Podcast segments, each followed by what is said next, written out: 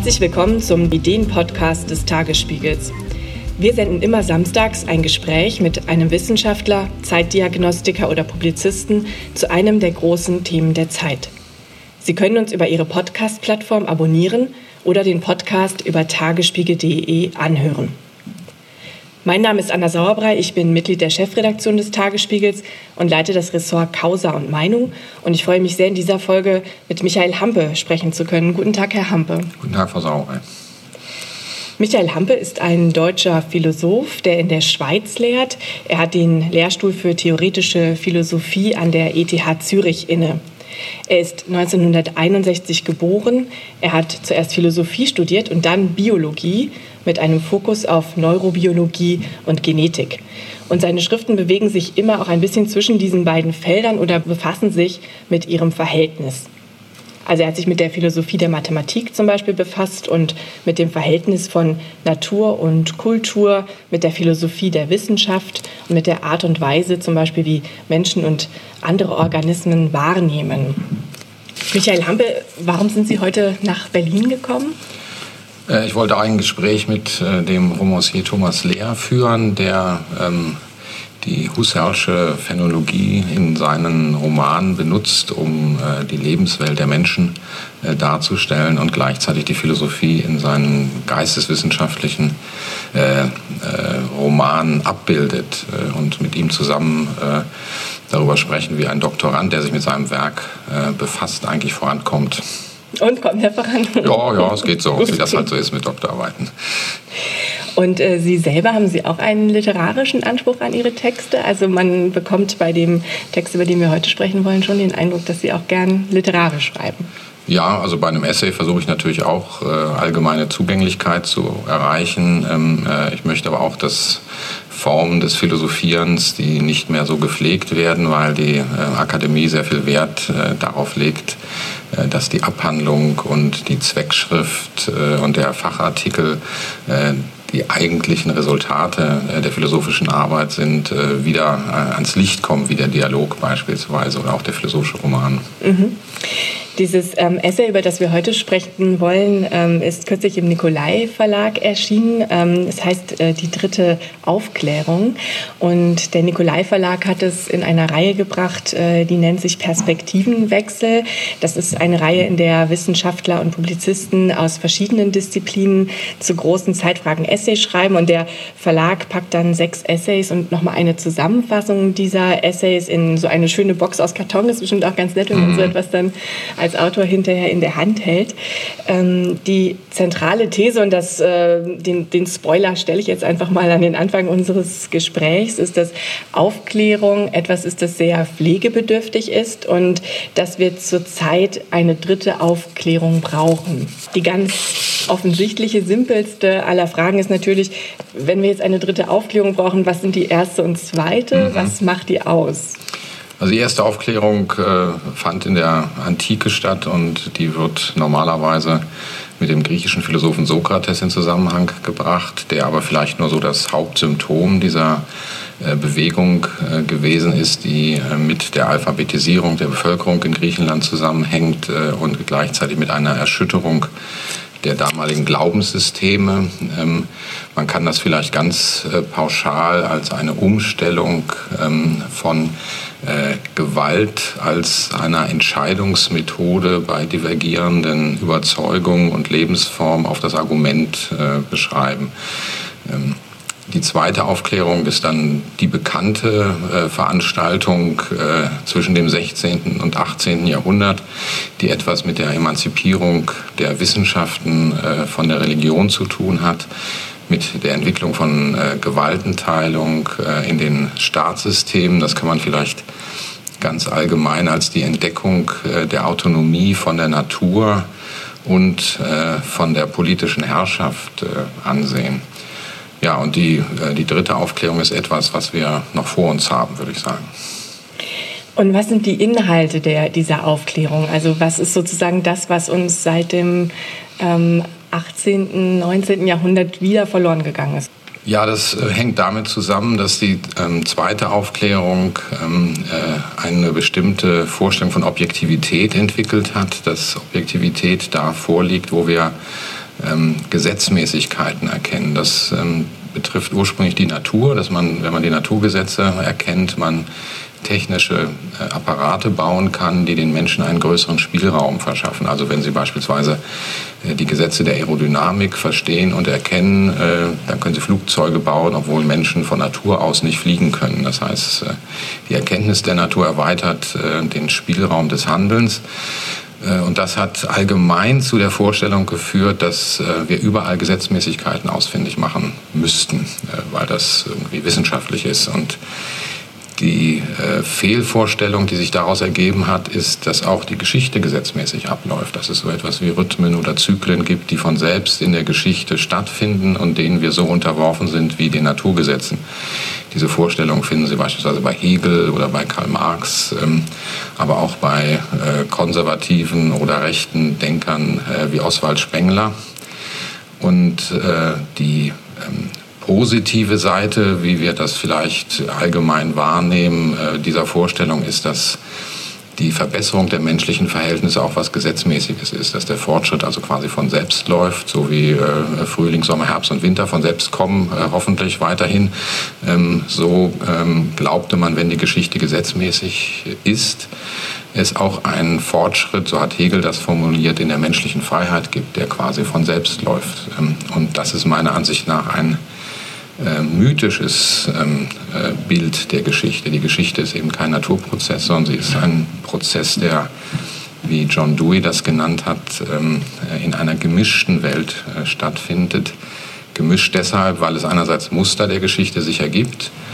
Ähm, dann gibt es aber auch Zufälle, sowohl in der Naturgeschichte wie auch in der äh, menschlichen Kultur- und Politikgeschichte. Und es gibt äh, menschliche Absichten. Und sowohl die Muster wie die Zufälle wie die Absichten zusammen machen das aus, was äh, die Geschichte, die wir dann erleben, tatsächlich ist. Also wir verlassen uns zu sehr auf die Richtung der Geschichte. Wir verlassen uns auf die Richtung und glauben, äh, es, entweder die Welt geht unter, also es gibt den Untergang des Abendlandes, wie Oswald Spengler das genannt hat, und da kann man nichts gegen machen, oder die Freiheit wird sich schon über den ganzen Globus ausbreiten und das mag zwischendurch irgendwie ein bisschen stottern, der Geschichtsmotor, aber äh, auf lange Sicht äh, werden schon äh, alle Leute in freiheitlichen Demokratien leben und das ist äh, meiner Ansicht nach äh, eine, eine falsche Vorstellung. Sie stellen ja in dem Buch auch fest, dass bestimmte voraufklärerische Phänomene oder Phänomene, die die Aufklärung beseitigen möchte, wieder zurückkehren. Also sowohl Gewalt und Grausamkeit, sagen Sie, nehmen wieder zu, ähm, als auch die Illusion. Ähm, wo beobachten Sie das? Ja, also die Zunahme von Gewalt und Grausamkeit ist etwas, was sich natürlich schwer messen lässt. Der äh, Psychologe Pinker hat da in seinem Buch über Aufklärung einige Statistiken auch äh, zitiert, die angeblich belegen, dass weniger Menschen äh, in der Neuzeit jedenfalls äh, kontinuierlich ähm, durch äh, Gewalt zu Tode kommen. Es hängt sicher davon ab, wo man da ähm, den zeitlichen Schnitt macht. Also wenn man in die Ur- und Frühgeschichte schaut, scheint es so zu sein, ähm, als gab es da auch Epochen, wo relativ wenig Gewalt stattfand und dann gab es einen Anstieg der Gewalt und dann ist das wieder abgeebbt. Also die Umstellung äh, von Gewalt auf das Argument als äh, Argumentations-, als äh, Entscheidungsform bei Konflikten hat eine Weile gewirkt.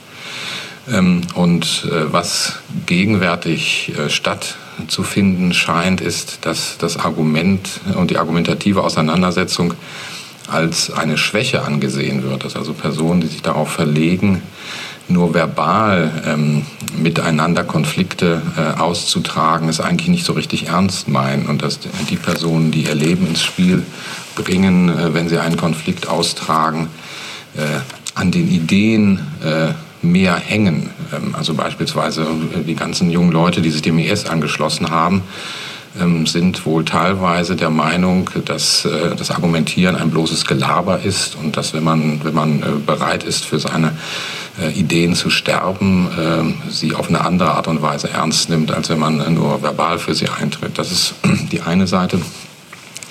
Die andere Seite ist die, dass ähm, die Formen der verbalen Auseinandersetzung äh, durch den Medienwandel sich verändert haben. Also es gibt nicht so, nur so etwas wie körperliche Gewalt, sondern es gibt auch so etwas wie verbale Gewalt. Ähm, die besteht darin, dass man eigentlich keine argumentativen ähm, Strukturen äh, zu realisieren versucht im Gespräch, sondern ähm, durch persönliche Angriffe, durch Täuschungen, vielleicht auch äh, durch so etwas wie Lautstärke ähm, äh, eine verbale Auseinandersetzung zu gewinnen versucht. Und da sagen äh, einige Leute, dass diese Strategien der verbalen Auseinandersetzung ähm, so ein slippery slope sind, äh, der dazu führen kann, dass man leichter äh, wieder zur äh, körperlichen Auseinandersetzung übergeht. Und äh, das kommt mir nicht unplausibel vor, obwohl ich jetzt kein Psychologe bin und weiß, ob das wirklich der Fall ist. Aber ich habe den Eindruck, dass verbale Gewalt schon eine Vorbereitung zu körperlicher Gewalt sein könnte. Und welche Rolle spielen die Illusionen? Ja, die Illusionen ähm, haben damit zu tun, ähm, dass es eine äh, Veränderung ähm, des Vertrauens gegenüber ähm, äh, intellektuellen Eliten äh, gegeben hat ähm, und dass es quasi zwei Bewegungen in der breiten Öffentlichkeit gibt, was das Vertrauensverhalten angeht. Das eine ist, dass man beliebige Experten hinterfragt. Das ist eigentlich ein gutes kritisches Verhalten. Äh, da kommen wir vielleicht noch drauf, warum man äh, äh, das tut. Ähm, das ist gleichzeitig aber eine große Leichtgläubigkeit gegenüber ähm, Analysen, die von Nicht-Experten kommen, gibt. Das heißt, es gibt einen, einen Vertrauensverlust gegenüber etablierten Argumentproduzenten auf der einen Seite und es gibt eine Leichtgläubigkeit gegenüber nicht etablierten äh, Argumentproduzenten. Äh, das äußert sich vor allen Dingen in der äh, zunehmenden Zahl von Anhängern von Verschwörungstheorien. Mhm. Das fand ich sehr interessant, dass Sie den Verschwörungstheoretiker auch mehrfach aufgreifen. In Ihrem Buch ist der so eine Art Archetypus der neuen postaufgeklärten Gesellschaft. Kann man das so zuspitzen? Ja, also äh, es gab sicher immer ähm, ein großes Interesse an aufregenden Theorien, weil ähm, Menschen, die miteinander argumentativ äh, verkehren, äh, nicht einfach nur nach der Wahrheit streben, sondern äh, sie haben auch ein Interesse äh, an Unterhaltung. Und ähm, besonders steile Theorien sind in der Regel unterhaltsamer äh, als äh, die Theorien, die etwas mit den wahren Zusammenhängen zu tun haben. Ähm, das war, glaube ich, immer so, dass äh, Sensationen und unwahrscheinliche Theorien viel Aufmerksamkeit bekommen haben. Ähm, das Problem ist, dass es in den neuen Medien eine Verknüpfung ähm, dieses Sensationsinteresses mit einem Markterfolg äh, gibt. Das gab es äh, auch natürlich bei den Printmedien schon, dass das Boulevardzeitungen die Sensationen verbreitet haben, damit ihre Auflagen ähm, erhöht haben. Aber wenn sie mit der Verbreitung einer besonders schrägen Verschwörungstheorie oder mit der Behauptung, äh, die Erde wäre eine Scheibe und keine Kugel mehr Klicks bekommen, dann können sie äh, ähm, als Individuum und nicht nur als äh, Vertreter eines, eines Boulevardverlages ähm, damit Geld machen. Das heißt, es gibt noch ein anderes Incentive für die Verbreitung von Verschwörungstheorien oder ähm, äh, nicht der Wahrheit entsprechenden Sensationen, nämlich ähm, neben der Unterhaltung äh, einfach das finanzielle Interesse. Ich fand das sehr spannend, dass Sie beschreiben, wie sozusagen beim Verschwörungstheoretiker das Verhältnis von kritischem Denken und autonomem Denken ins Ungleichgewicht mhm. gerät und dann auch äh, Institutionen in Frage gestellt werden, denen also Institutionen misstraut wird, zum Beispiel Wissenschaftlern, Politikern, ähm, aus so einer Art überkritischen Haltung ja. aus oder so einer Übersensibilität gegenüber Autorität. Ähm, und eine Ursache, die Sie dafür nennen, ist, dass, ähm, und das diskutieren Sie auch relativ ausführlich in dem Buch, das Verhältnis ähm, zwischen Kapitalismus und moderner Gesellschaft. Also die, Ihre These ist, es werden immer mehr, ich hoffe, ich gebe das richtig wieder, Strukturen durchdrungen durchdrungen vom, vom Kapitalismus mhm. und der Mensch erlebt eigentlich ständig, dass er mit Botschaften bombardiert wird, die irgendwie manipulativ sind in der, in der Werbung oder auch in den sozialen Netzwerken. Und dadurch entsteht so ein Grundmisstrauen, dass eben dieses Gleichgewicht zwischen ich bin autonom und ich denke als eigenständige Persönlichkeit, und das ist auch richtig so, und dieser übermäßigen Kritik dann aus dem Lot gerät. Mhm. Ähm, sehen, ist Sehen Sie das beim Verschwörungstheoretiker oder auch noch breiter in der Gesellschaft? Ja, ja, also ich glaube schon, dass ähm, der Markt eine äh, gute Form des Waren äh, zu verteilen und vielleicht auch ähm, äh, die Qualität von Waren äh, zu verbessern.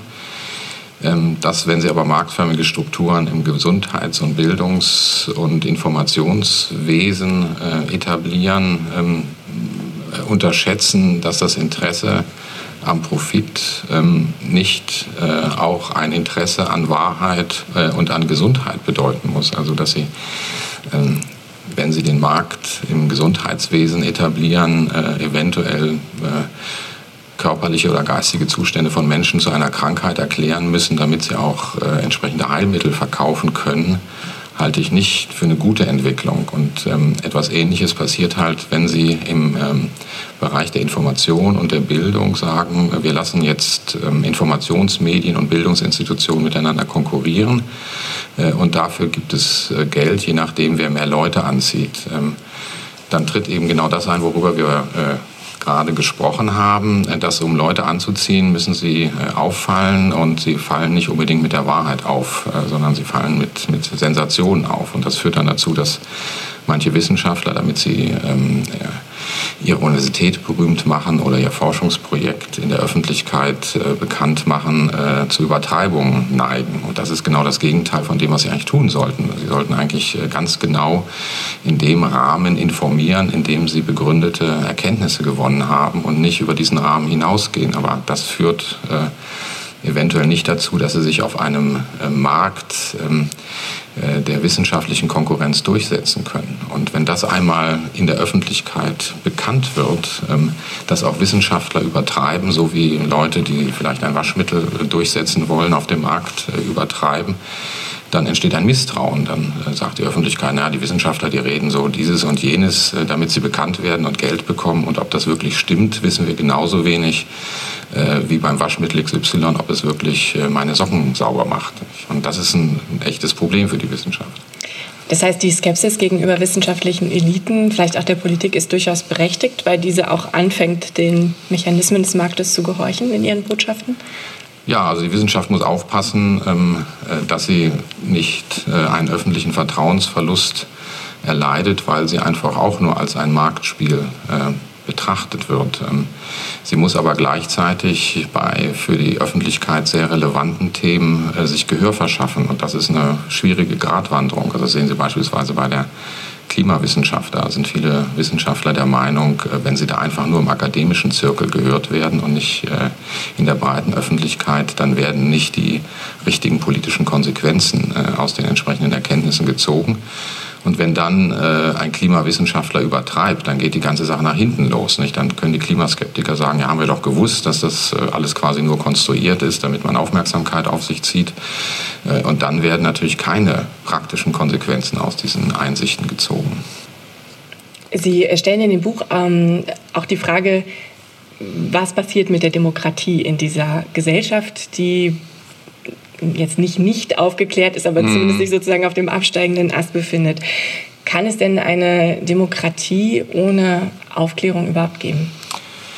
Ja, das hängt davon ab, ob Sie ein formales oder inhaltliches Demokratieverständnis haben. Es gibt quasi ein, ein äh, sehr ähm, äh, nur auf die Art und Weise, wie ein politisches System äh, sein Souverän hervorbringt, bezogenes Demokratieverständnis. Also wenn der Souverän die Instanz in einem Staat ist, ähm, die darüber, so hat das Karl Schmidt mal formuliert, entscheidet, ob Krieg oder Frieden ist, äh, die die Gesetzgebung vorantreibt, dann muss es irgendeinen Mechanismus geben, mit dem man diesen Souverän erzeugt und die Abstimmung, wo jede ähm, äh, Staatsbürgerin und jeder Staatsbürger eine Stimme hat äh, und dann entscheidet, äh, wer die Regierung bildet, ist das äh, standarddemokratische Verfahren. Und äh, das können Sie äh, realisieren und gleichzeitig lauernd Unwahrheiten verbreiten. Sie können mit Gewalt drohen und trotzdem Wahlen abhalten. Ähm, ähm, äh, der nationalsozialistische Staat in Deutschland war ein demokratischer Staat, in dem Wahlen stattfinden. Auch Russland und die Türkei sind in diesem Sinne demokratische Staaten. Aber ähm, die aufgeklärten Strukturen sind kaputt, wenn Sie sagen, dass Gewaltvermeidung und Illusionsvermeidung, also Täuschung und ähm, Grausamkeit keine Rolle spielen sollten. Das heißt, es gibt unaufgeklärte und aufgeklärte Demokratien. Und umgekehrt können Sie Monarchien haben, in denen nicht gewählt wird, in denen aber trotzdem alle staatlichen Institutionen und die Öffentlichkeit darauf Wert legen, dass keine Gewalt ausgeübt wird und dass die Wahrheit gesagt wird. Das heißt, es gab, ähm, so hat sogar die zweite Aufklärung äh, angefangen, ähm, aufgeklärte Nicht-Demokratien, aufgeklärte Monarchien oder aufgeklärte Aristokratien. Ich würde ja sagen, um sozusagen der Reinheit des Gedankens und auch um ähm, gerade auch außenpolitisch handeln zu können, sollte man nicht aufgeklärte Demokratien schlicht nicht mehr als Demokratie mhm. bezeichnen. Das ist dann quasi ein, ein, äh, ein inhaltlich stärkeres Demokratieverständnis, dass man sagt, äh, eine, eine Gesellschaft, in der keine Meinungsfreiheit herrscht, in der mit Gewalt gedroht wird, ist eigentlich nicht mehr in unserem Sinne eine Demokratie. Aber dann müssen Sie, wenn Sie in die Geschichte zurückblicken, natürlich viele ähm, Staaten, auch äh, den Staat Athen, den wir manchmal als die den Urstaat, aus dem die äh, Demokratie äh, stammt, bezeichnen, nicht mehr als Demokratie einstufen, weil es da Sklaven gab, weil Frauen als Sachen behandelt wurden und so weiter und auch gedroht wurde und die Wahrheit nicht die alleinige, das alleinige Instrument war, um politische Entscheidungen voranzutreiben. Also die die Menge an Staaten, die in diesem starken Sinne, ähm, dass sie wirklich äh, äh, Gewalt äh, in der politischen Auseinandersetzung ganz vermeiden und dass sie keine Illusionen produzieren, ähm, die Staaten, in denen das wirklich der Fall ist, ist relativ klein. Also das würde ich sagen, eine graduelle Sache. Auch in unserem Staat findet Illusionsproduktion statt, wenn Wahlkampf ist. Ja, es ist wirklich schwierig, die Grenze zu ziehen. Aber ähm, für, also für Deutschland würden Sie im Moment sagen, reicht das noch? Reicht sozusagen der, die Aufgeklärtheit des Diskurses, um noch sagen zu können, demokratische Entscheidungen, die Deliberation funktioniert hier noch? Ja, es ist eine graduelle Sache, wie gesagt. Also ich würde sagen, dass Deutschland noch ein, ein relativ stark äh, aufgeklärter Staat ist, äh, was unter anderem daran liegt, dass wir eine relativ äh, ausdifferenzierte Medienlandschaft haben und dass wir in den USA gerade erleben, äh, dass die Aufklärung sehr stark zerbröckelt, was unter anderem daran liegt, dass die Medienlandschaft ähm, weitgehend in parteipolitisch gebundene ähm, Medien aufgegangen ist und dass es da immer weniger unabhängige Medien gibt. Dennoch fordern Sie ja jetzt eine dritte Aufklärung. Ähm, mhm. Beziehen Sie das auch auf Deutschland? Ja, würde ich auch auf Deutschland beziehen, ähm, äh, weil dieses Problem, äh, dass man die ähm, politischen Vorgänge in Geschichtsprozesse einbindet, an denen man sich eigentlich nicht zu beteiligen hat, äh, auch in Deutschland existiert. Und zwar sowohl auf der linken wie auf der rechten Seite. Also es gibt auf der äh, rechten Seite, ähm, auch in Deutschland, äh, Politiker, die wie Steve Bannon der Meinung sind, äh, dass es ähm, einen, einen zyklischen Prozess äh, in der Geschichte gibt, äh, ähm, also Steve Bannon glaubt, dass es alle 80 Jahre irgendwie einen, einen Umsturz gibt. Und es gibt in, in, in der AfD äh, Leute, die von Spenglers Untergang des Abendlandes äh, relativ viel halten und ähm, den Migrationsdruck als ein Symptom äh, in diesem notwendigen Prozess des Untergangs des Abendlandes ansehen, bei dem man entweder ein Opfer des Schicksals wird äh, oder sich auf die richtige Seite des Schicksals stellt, aber auf jeden Fall einem schicksalhaften Prozess ausgeliefert ist. Und die linke Vorstellung ist, dass die Vernunft eben eine Kraft der Geschichte ist und dass die Vernunft und die Freiheit sich durchsetzen werden. Ähm, und beides ist meiner Ansicht nach falsch. Also was, was eintreten wird, historisch wissen wir nicht. Und es hängt unter anderem von Zufällen und unserem äh, absichtlichen Engagement ab. Und äh, nur dieses absichtliche Engagement haben wir in der Hand, die Zufälle nicht. Und äh, die Musterbildung kann man auch nicht schnell ändern. Aber ähm, unser Engagement äh, für diese oder jene Entwicklung wird entscheiden, was tatsächlich passiert. Und das sollte man nicht runterfahren, indem man eben an Geschichtsmythen glaubt. Was kann das denn konkret heißen? Wer sollte die dritte Aufklärung tragen? Also Aufklärung sind immer ähm, durch Bildungsinstitutionen äh, getragen worden. Und äh, manchmal denkt man, äh, Leute, die für die Aufklärung eintreten und selbst in Bildungsinstitutionen tätig sind, wollen einfach nur ihre eigenen Institutionen äh, in der Öffentlichkeit äh, pushen und mehr Geld für Universitäten oder Schulen haben oder so. Also auch quasi in dieser marktförmigen äh, Konkurrenz einen Punkt machen. Aber das ist, das ist wirklich nicht der Fall, sondern alle, alle Staaten sind so gut wie ihre Souveräne.